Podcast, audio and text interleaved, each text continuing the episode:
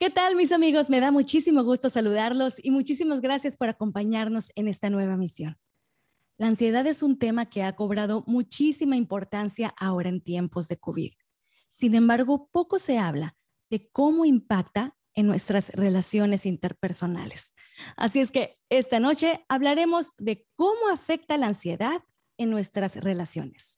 Mi nombre es Betty Ávila y esto es Lo que mamá no te dijo. Comenzamos.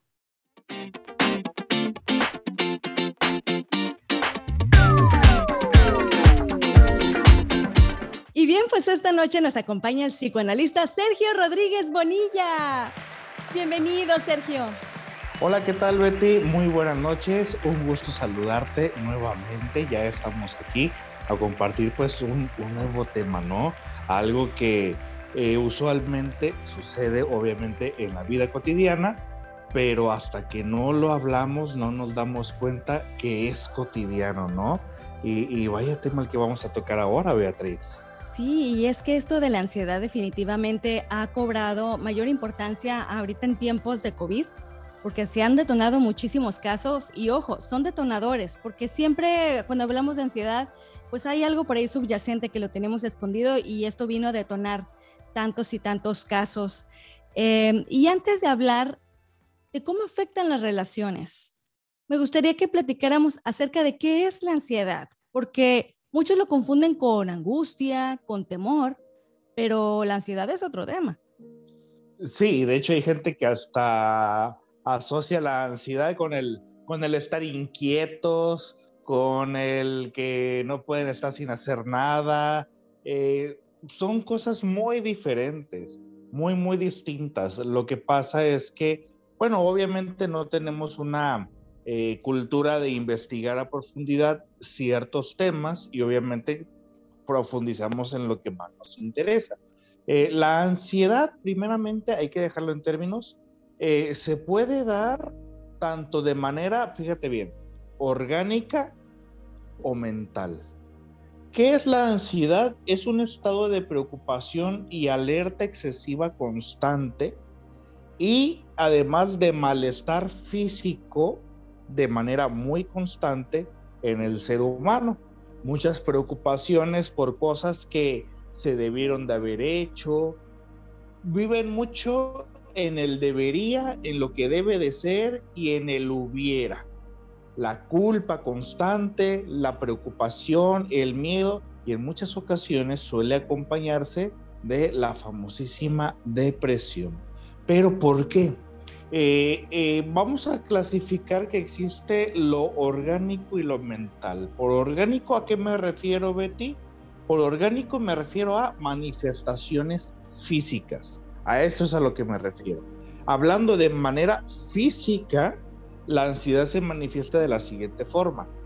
Eh, primeramente afecta el sueño, no poder dormir, el insomnio. Este, a diferencia de la depresión, puede haber insomnio o hipersomnia, que se la pasan dormidos todo el tiempo, ¿no? Eh, en la ansiedad es muy característico de que se presenta el insomnio, el no poder dormir, o esa sensación de que me voy a dormir, sí dormí y despierto, pero siento que no descansé. Dormí, pero no descansé. Me siento cansado todavía.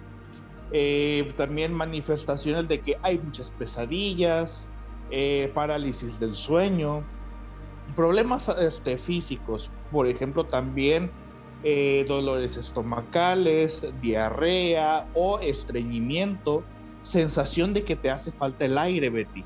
no sé si en alguna ocasión te ha llegado a suceder, a las personas con mucha ansiedad les sucede que, que por más que jalan aire, como que no llenas el pulmón, ¿no? Que por más que. Sí, que por más que. te sí, sientes que algo le hace falta, le falta para que se llenen los pulmones. Esa es la sensación de falta de aire. Eh, fatiga, fatiga crónica.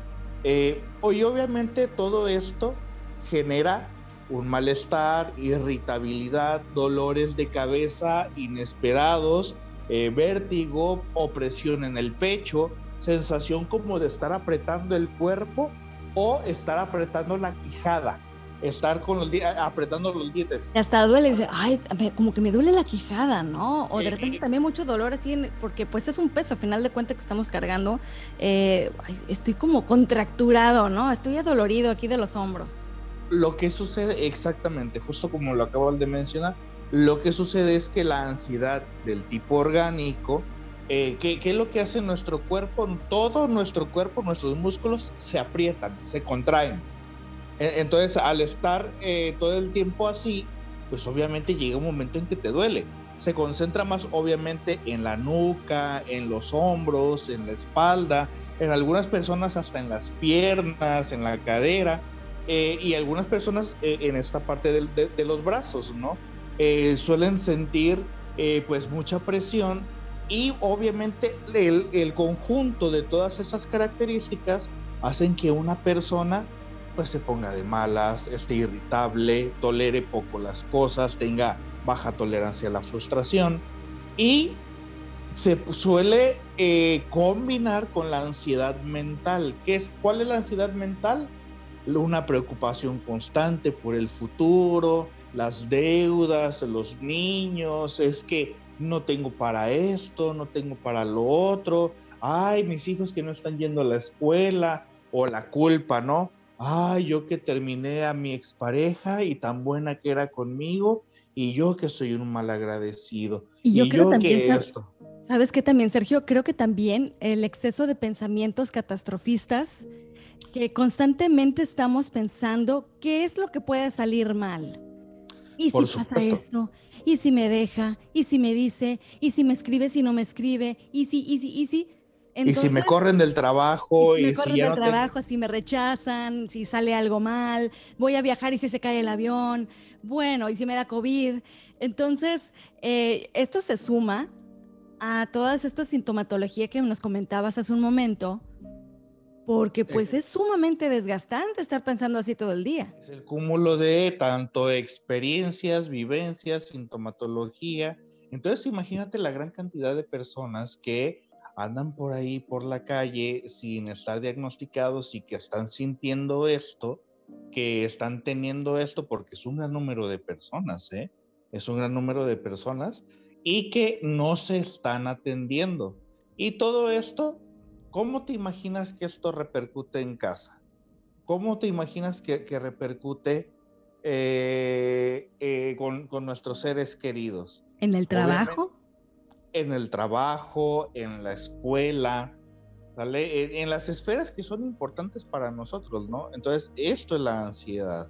Y, y, por supuesto que no es aquello que nada más hay porque tuve una preocupación de un ratito, ya es ansiedad. No, no, no, no si no cumples con las características que te mencioné, no eres ansioso.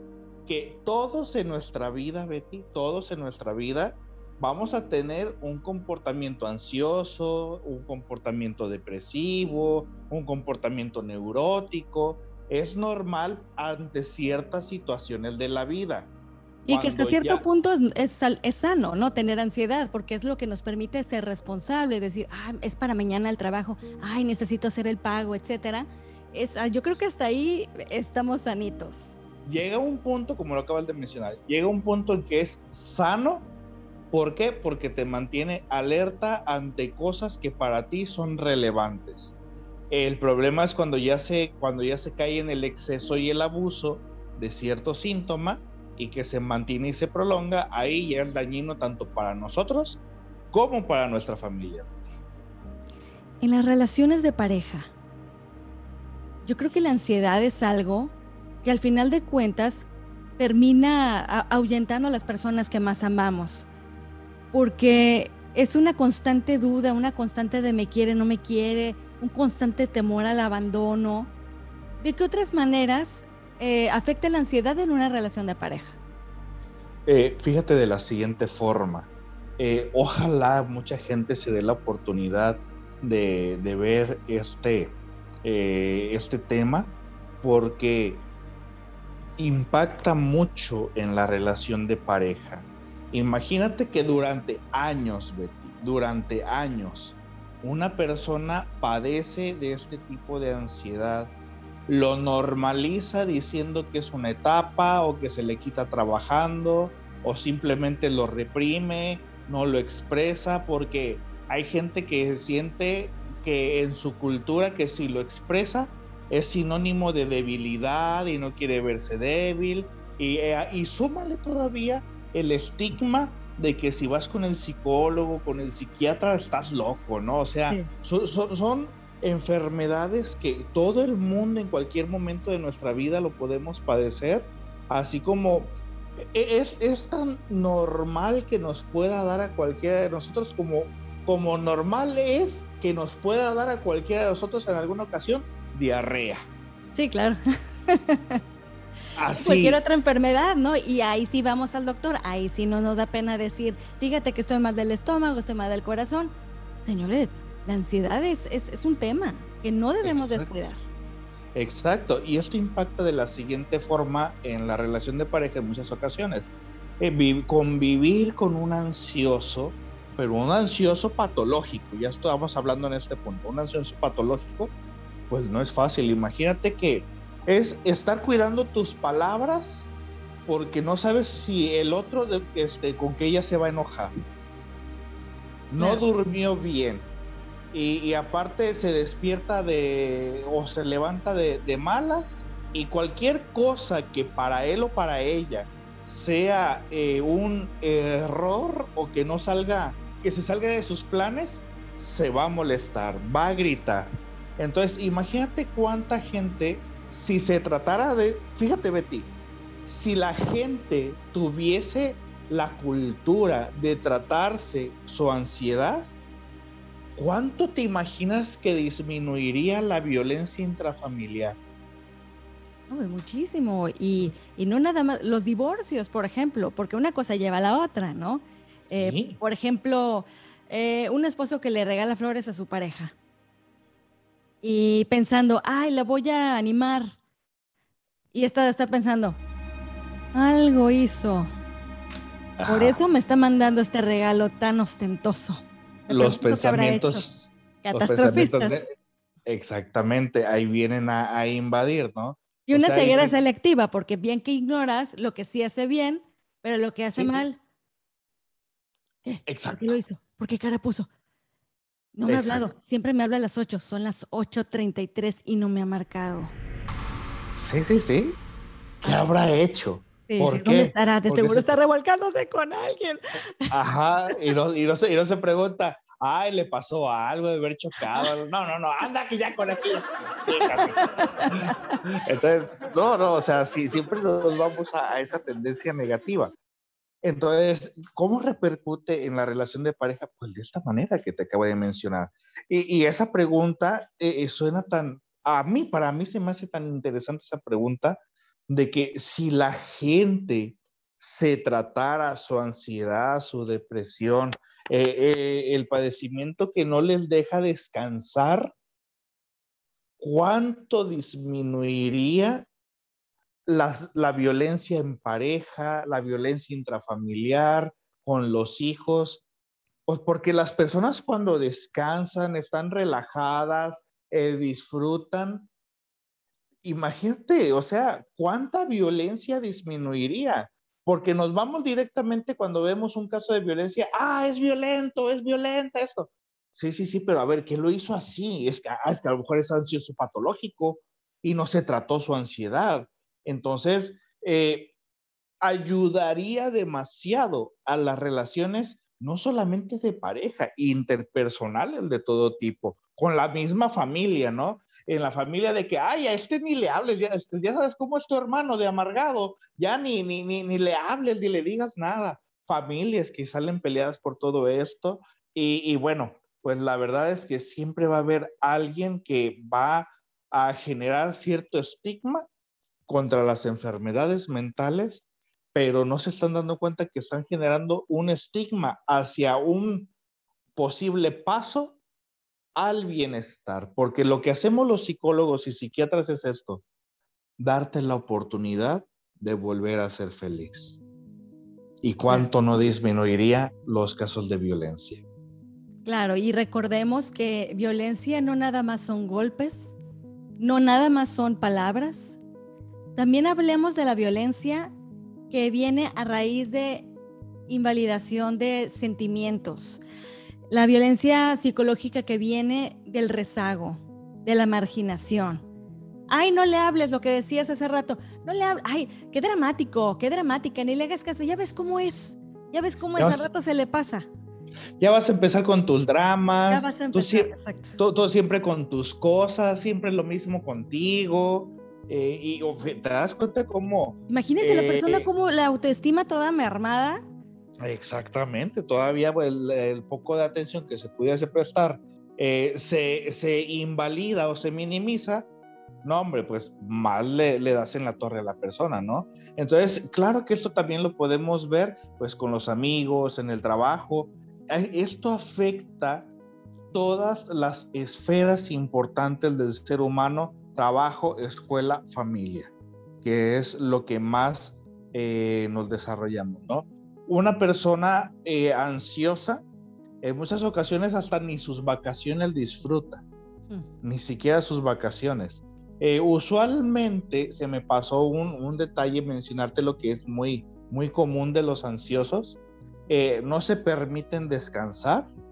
Es más, Beatriz, fíjate bien, a veces hay personas tan hiper ansiosas que por más temprano que se levanten, sienten que no les va a alcanzar el tiempo para hacer las cosas que quieren hacer. Exacto. Y luego también No, no se permiten ese tiempo de que, hola, ¿qué estás haciendo? Nada. Y es una culpa de, no estoy haciendo nada. Debería estar haciendo algo, ¿no? Sí, sí, son las personas que simplemente no se permiten descansar, que, eh, y como te dije, se suma con algunas culpas o deberías eh, que tendría que, estar haciendo la persona, ¿no? O sea, eh, si es una persona que, por ejemplo, que se preocupa sobre el día al día, de que si va a tener dinero para comer el día de mañana, todo eso, todavía le sumas esta parte, no hombre, pues o sea, tenemos una persona que en cualquier momento, en cualquier momento, si las cosas que se le acumulan no salen como espera, se quebra algo y de repente ya tenemos una crisis ansiosa, ya tenemos una crisis de pánico, ya tenemos una crisis donde la persona boom, se, se derrumba y, ve todo catastrófico en ese momento y hay personas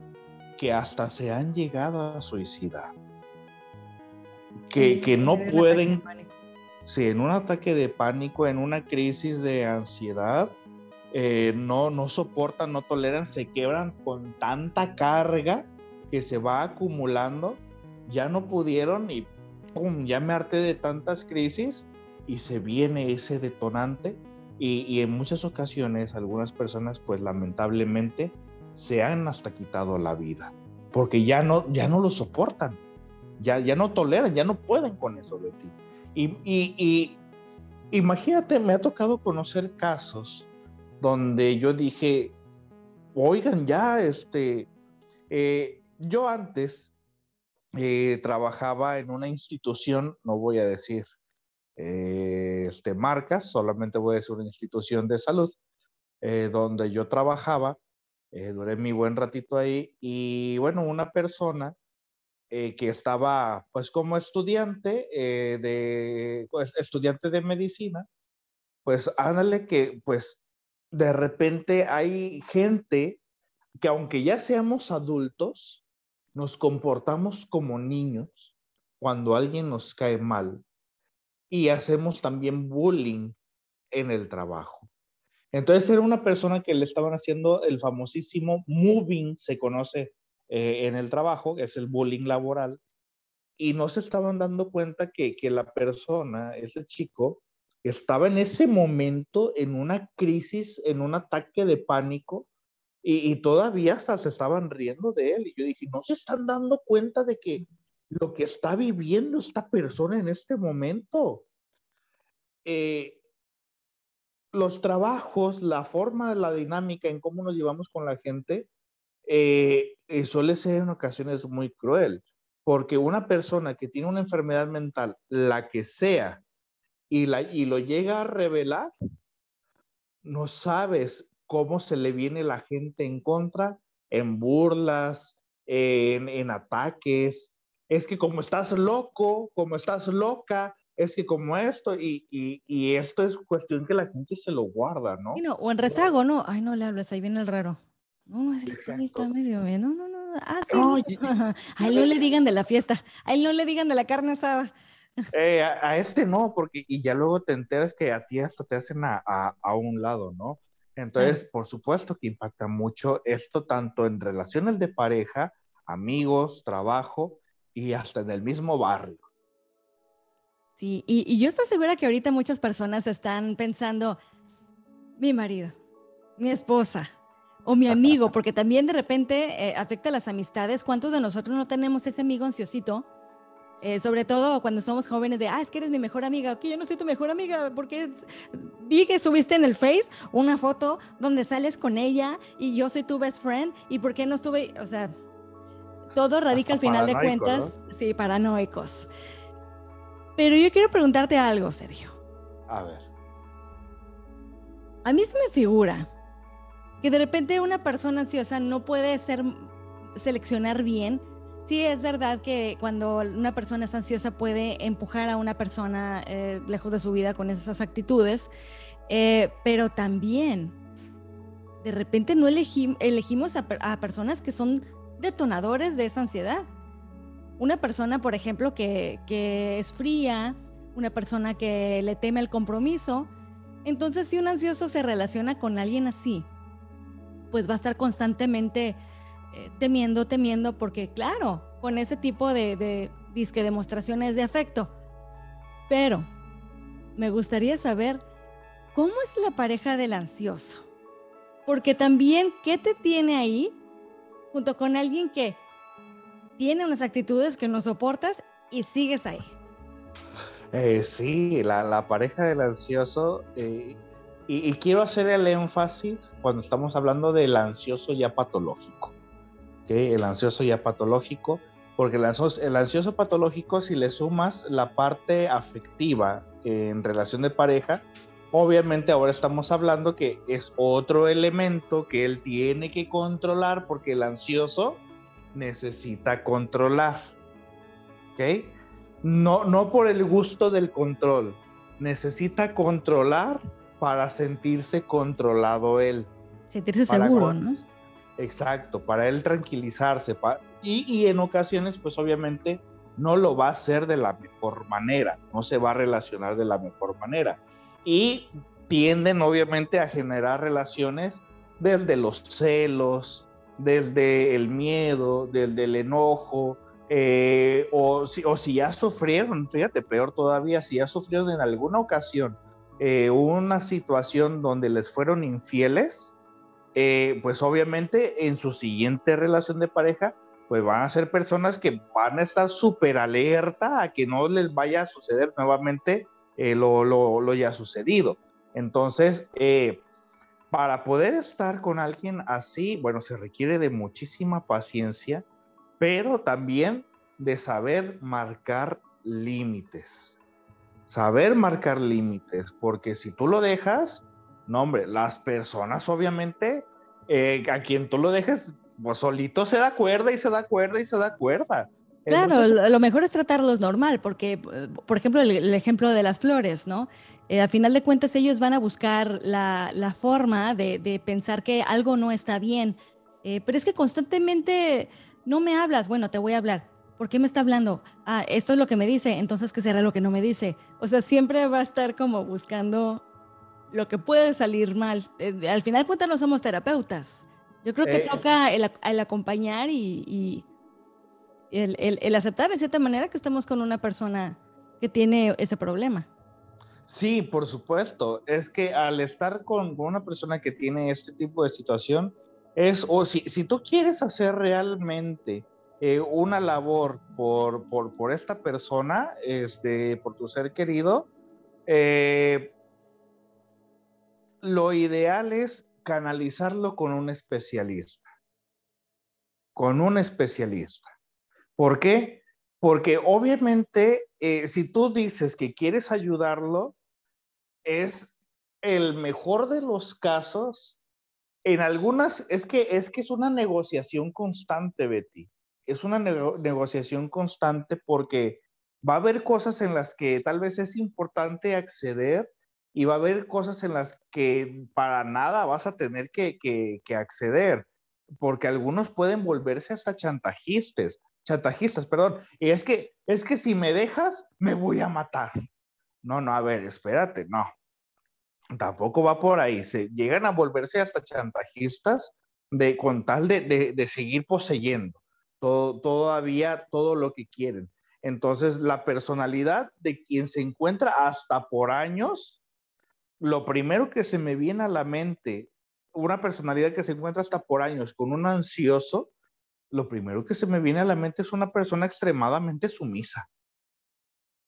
O que tiene un conchonón que nada lo penetra, ¿no? Que le dice, ay, sí, sí, sí, sí, sí, sí. Porque hay personas que, es que también la, la forma de relacionarnos, hay gente ansiosa que se relaciona con gente ansiosa porque creen que me va a entender es que como también tiene ansiedad, me va a entender. Y, pues son dos par de ansiosos que andan por ahí nada más eh, compartiendo su ansiedad y se vuelven neuróticos y no se matan nada más porque, eh, porque tienen miedo de irse a la cárcel. Pero... Y muchos eh, no son almas gemelas, son heridas gemelas, ¿no? Exacto, no eres mi alma gemela, eres mi herida gemela y nos relacionamos desde el dolor nos relacionamos del de, el duelo, nos relacionamos del de ese padecimiento. Eh, yo siempre digo que la biología nos hace y la psicopatología nos une. Eso, ¿por qué? Buscamos a nuestros semejantes, algo que se parezca a algo que ya conozco y lo vuelvo mío. Eh, es, es natural, es normal relacionarnos más fácil con lo que ya nos es familiar entonces me relaciono con otro ansioso. Entonces, eh, es importante que si tú realmente vas a querer ayudar a tu pareja en esto, lo mejor es que no se pierda para nada esa línea de seguir acudiendo con un especialista, porque en la gran mayoría de las ansiedades, déjame decirte que son medicadas perderle el miedo al medicamento. No. Es que ¿cuánto he escuchado eso, Sergio? De que es que no quiero tomar medicamento porque luego te haces adicto, ¿no? Porque luego no, generas dependencia de, de, los medicamentos, ¿no? Y hay ese estigma, creo yo, con los medicamentos. Pero pues si vas con un especialista, pues te van a dar obviamente la dosis que requieres para poder tratarte y que puedas llevar bien un proceso terapéutico a veces el problema está en la persona que te lo da. Te voy a, eh, te voy a poner un, caso eh, de, de, la vida real, ¿ok? Un caso de la vida real. Una persona acude porque ha notado su estado de ánimo totalmente eh, alterado, tiene muchos cambios de, de, de humores y síntomas de la ansiedad. No va con el psiquiatra, pero decide ir con un médico internista. El médico internista evalúa y dice, ah, ok, le vamos a dar este medicamento. Ese mismo medicamento se lo hubiese dado el psiquiatra. El problema está en que como el psiquiatra me lo da, pues es porque estoy loco. Pero si me lo da el internista, entonces no estoy loco. Cuando es el mismo medicamento, la única diferencia fue el especialista que te lo otorgó y es el mismo medicamento. Entonces, el problema está en quién veo que me está recetando. Ya desde ahí, ya eh, el estigma nuevamente hace su función y se genera este miedo irracional. Cuando la verdad te lo puede recetar hasta un médico general, pero porque como no es un psiquiatra, entonces sí me lo voy a tomar, ¿no? Porque no estoy loco. Entonces, fíjate ya, desde ahí la, la, gran incoherencia. Tienes que ir con alguien que sea especialista en ansiedad. Ah, hay psiquiatras que son especialistas en sueño, que son especialistas en, en, en, el sueño. Y no, hombre, son buenísimos, ¿no? Pero nada más porque Eh, a veces yo tengo, créeme, a veces yo tengo que, ¿cómo decirlo? Este, adornarle para que una persona pueda ir con el psiquiatra. A veces he tenido pacientes que digo, ¿sabes qué? Tú necesitas ir con un psiquiatra y... Pero y cuando, muy loco, ¿no? Ajá, y cuando le digo, que tenga especialidad en sueño. Y dices, ah. ah. Menos mal. Ah, yo pensé que... ah, ah, es por el sueño. Ok, sí, sí voy a ir. Hasta rol paternal agarra, Sergio. Sí, sí, sí, sí. Es que si le digo, no, ve con el psiquiatra, eh, se va, no, se va, algunos hasta se ofenden. Pero ya cuando le digo que tenga especialidad en sueño, ve con fulanito de tal, ellos, ah, me está ah. mandando por mi problema para dormir.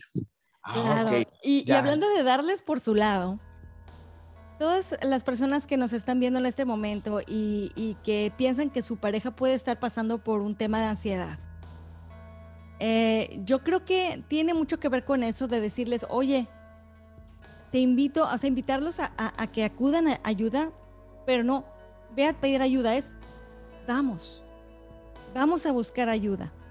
Porque sí, la pareja tiene un problema, pero la pareja quizá pueda estar teniendo quizá algún tema de codependencia o, que sea una persona de personalidad rescatadora, ¿no? Que está siempre tratando de sanar heridas y demás.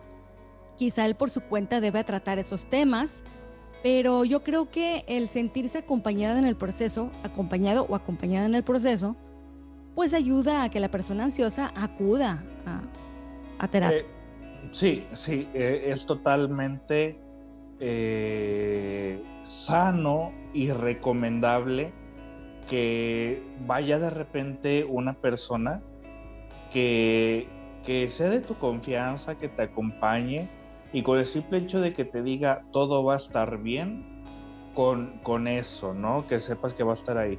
Eh, te quiero compartir algo muy personal y a las personas que, que me van a escuchar y no es ningún secreto.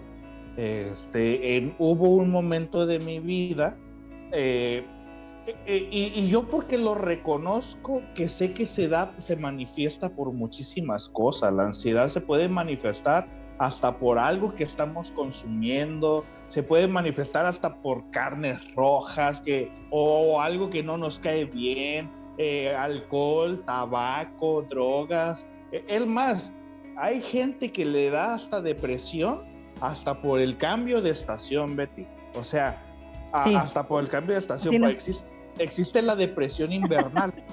sí. Eh, eh, existe la depresión invernal. Entonces, eh, como lo conozco, digo, ok, yo en algún momento de mi vida padecí un lapso de, de, ansiedad. Lo, dije, ah, ok, estoy sintiendo esto, esto, esto, ok, estoy ansioso.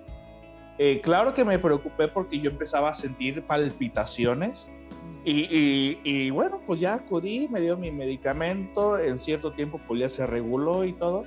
Y, lo que yo quería nada más en ese momento era este, mencionarle, a preguntarle a la doctora, eh, solamente dígame que esto que estoy sintiendo ya no lo voy a sentir si soy disciplinado. Le digo, ¿por qué? Porque me está preocupando esto que estoy sintiendo. Le digo, lo, lo, siento, este, me preocupa, siento feo, siento como que me va a reventar el corazón.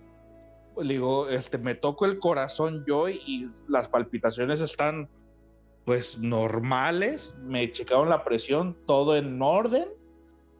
Pero sientes la presión en los dientes, ¿no? Pero, pero, yo lo sentí acelerado el corazón, los dientes, la cabeza todo, yo, yo, yo me sentía con hipertensión. Y me dice, vas a estar bien, es ansiedad, no te va a pasar nada, tómate este medicamento como te lo digo, tanto tiempo y ya. Lo comencé, en unas cuantas horas se me quitó, dije, oh, a continuar, dije, pues, ¿qué estoy comiendo? ¿Qué estoy consumiendo? Hacerse eh, cargo, ¿no? Ver, qué, puede hacer uno por uno mismo. Exacto, y ya Sergio en ese lapso de su vida, eh, pues dejé de hacer ejercicio, eh, consumía más carnes rojas, eh, este, este comencé a consumir una copita de repente porque se me antojaba con la comida y dice, ah, pues este cambiazo, pues claro, me alteró todo. Claro, ya cuando te cabos, ¿no? Entonces, todos en algún momento de nuestra vida lo podemos padecer y, y yo como psicoanalista les quiero decir, lo padecí un ratito, lo atendí, se trató, ya. No es nada negativo. Atiéndanlo. Es para que se sientan mejor. Nada Por más. último, Sergio, eh, ahorita que estamos hablando de hacerse cargo y que no tiene nada de malo, es un problema que padecemos muchos.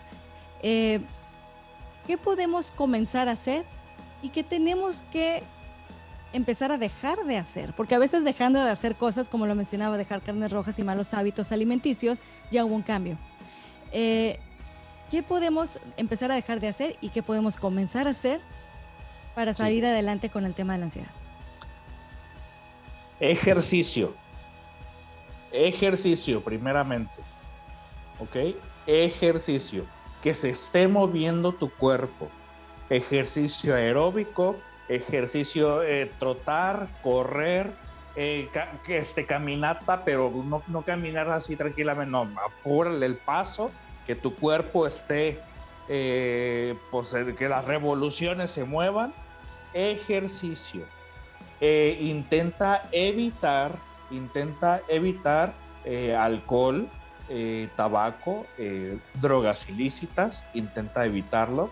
Y más todavía, si en tu familia hay antecedentes de ansiedad, de depresión, algunas enfermedades mentales, hipertensión, diabetes, todo esto, si hay antecedentes, intenta evitarlo. Eh, ayunas no. Despiértate y no te dejes mucho tiempo en ayunas. Es malísimo para el cuerpo y todavía más si tienes una tendencia a la ansiedad. Estoy hablando primero del orgánico, ¿eh? Estoy hablando sí, primero sí. del orgánico. Y qué importante eh, lo que dices, porque por ejemplo en el tema del alcohol nos sentimos ansiosos, tristes y qué. Ahí vamos. A, a, la cheve. A las cheves. Y, y el tema de, de, de las ayunas, pues eh, por ejemplo, si alguien está triste porque tiene sobrepeso, entonces empieza a dejar de comer. O por Exacto. ahí está de moda el ayuno intermitente, por ejemplo. Exacto. ¿Tienes entonces, síntoma de ansiedad? ¡Pum! Pues va a rebotar. Exacto. ¿no? Entonces intenta evitar este tipo de situaciones, ¿no? Eh, si no puedes dejar la cerveza, ah, ya hay cierta marca que vende cerveza sin alcohol y está en los Oxxos, está en las tiendas de autoservicio, todo eso. Yo la he visto, te la puedes comprar y sabe igual sabe igual, pero no, y, y no te genera, genera, el efecto de marearte y todo eso, no lo necesitas. Eh, estoy hablando ahorita del orgánico, intenta tener una dieta balanceada, intenta tener una dieta balanceada, créeme, todo esto te ayuda. Eh, yo no soy partidario, eh, respeto, pero no soy partidario de, del veganismo, porque, déjame decirte el por qué. Eh, porque el cuerpo necesita carne, porque también nuestras neuronas eh, eh, eh, se comunican a través de algo que se le conoce como neurotransmisores. Y estos neurotransmisores, digamos que el lubricante, digamos que es como el aceite del carro, para que se pueda dar la función, se alimenta también de grasa que proviene de, de animal. Entonces, e, e, ese tipo de grasita es importante que se mantenga también en el cerebro porque fluye de mejor manera la información entre una neurona y otra. Entonces, nuestro cuerpo también necesita este, alimentos de origen animal, también necesita carne. Entonces, no, no, no sustitutos, no soy, no, no, no, carne, carne tal cual es lo que se requiere. Y mentalmente, ya te hablé del orgánico, y mentalmente, ¿qué, qué es lo que se recomienda? Eh, muchos ejercicios de, de, gimnasia este, cerebral. Eh, te puedes encontrar crucigramas, te puedes encontrar... Eh, ay, ¿Mandalas? Un, mandalas. Te puedes encontrar también, hay unos cuadritos Kudoku, Sudoku, ¿cómo se llama? Sudoku, no me acuerdo, Este, ¿cómo, se llaman? Son unos cuadritos que tienen números y tú los tienes que ir acomodando. Todo lo que ponga a ejercitar tu cerebro, ¿no? Eh, y déjame decir, déjame darte un, un, un tip, un dato curioso nada más, Betty. Me creerás que el simple hecho de pasar por una calle diferente a la que estás acostumbrada a pasar todos los días, eso hace que se, se activen neuronas nuevas. El simple hecho de pasar por una, una calle distinta, a esto se le conoce como poda, este, poda neuronal. es que cuánto nos ha pasado que vamos manejando a, no sé, al trabajo, a la casa, y no nos damos cuenta por dónde pasamos. De repente, ay, ya llegué. ¿No les ha pasado? Exacto. Porque lo hacemos por inercia. Sí, sí, así. Ya llegué, ah, ni me fijé si la tienda, ni me fijé ni esto, ni cuenta me di que ya llegué. A veces el simple hecho de pasar por una calle distinta a la que estás acostumbrado, eso pone a trabajar tu cerebro. ¿Por qué? Porque está viendo cosas nuevas, está reconociendo baches nuevos, olores nuevos, colores nuevos y el cerebro, ay, esto no lo había visto. Entonces con eso alimentas al cerebro para que se desarrolle, se siga desarrollando y siga obteniendo más información, se mantiene activo, se mantiene presente. Ante lo desconocido es cuando estamos más alerta. Entonces el simple hecho de pasar por una calle distinta a la que estás acostumbrada a pasar todos los días, eso te ayuda muchísimo también. Entonces, eh, esas son las recomendaciones y por último con la izquierda, ese tipo de ejercicios también he escuchado, ¿no? Intentar escribir con la izquierda. Bueno, e, eso va un poquito más de la, mano con, este, con, eh, con ejercicios motrices ante, ¿cómo se llama? Terapia de rehabilitación y todo eso, lo cual sirve también la terapia ocupacional también nos, nos sirve mucho. Y bueno, tratar de estar, tratar de consentirnos a nosotros mismos con las cosas que nos gustan. Si te gusta ir, eh, si te gusta la música, si te gusta bailar, si te gusta ejercitarte, darte la oportunidad de hacer lo que te gusta. Técnicas como, el, como el mindfulness, ¿funciona? Eh, por supuesto que sí, aunque déjame decirte que eh, todo es una... Mira, yo lo que le digo a todos mis pacientes, si te sirve, tú inténtalo. A todos mis pacientes siempre les digo, tú inténtalo. Si te sirve, adelante. Y si no, pues busca otra cosa. Y ya. No te tienes que quedar con, con algo. Oye, que alguien me, este, me, me sugirió tal cosa. Mira, tú inténtalo. Y tú dime qué te pareció. Y ya y, a, cada quien le funciona cosas distintas. Hay quien jura que los aceites esenciales le dieron un efecto positivo. Eh, pues ahora sí que cada quien, lo que le funciona a cada quien. Exactamente. Así que eh, a cada quien le funcionan cosas muy diferentes. Así que ve y disfruta. La vida es para eso, para disfrutarla. Pues con esto nos despedimos, Sergio. Muchísimas gracias. Gracias por acompañarnos esta noche. A todos ustedes, muchas gracias por acompañarnos. Sergio, dinos por favor dónde te podemos encontrar. ¿Hay talleres? ¿Consulta online? Platícanos. Sí, sí, sí, pueden encontrarme este, en Facebook, en Instagram, en Spotify, eh, como Sergio Rodríguez Bonilla, dos puntos psicoanálisis.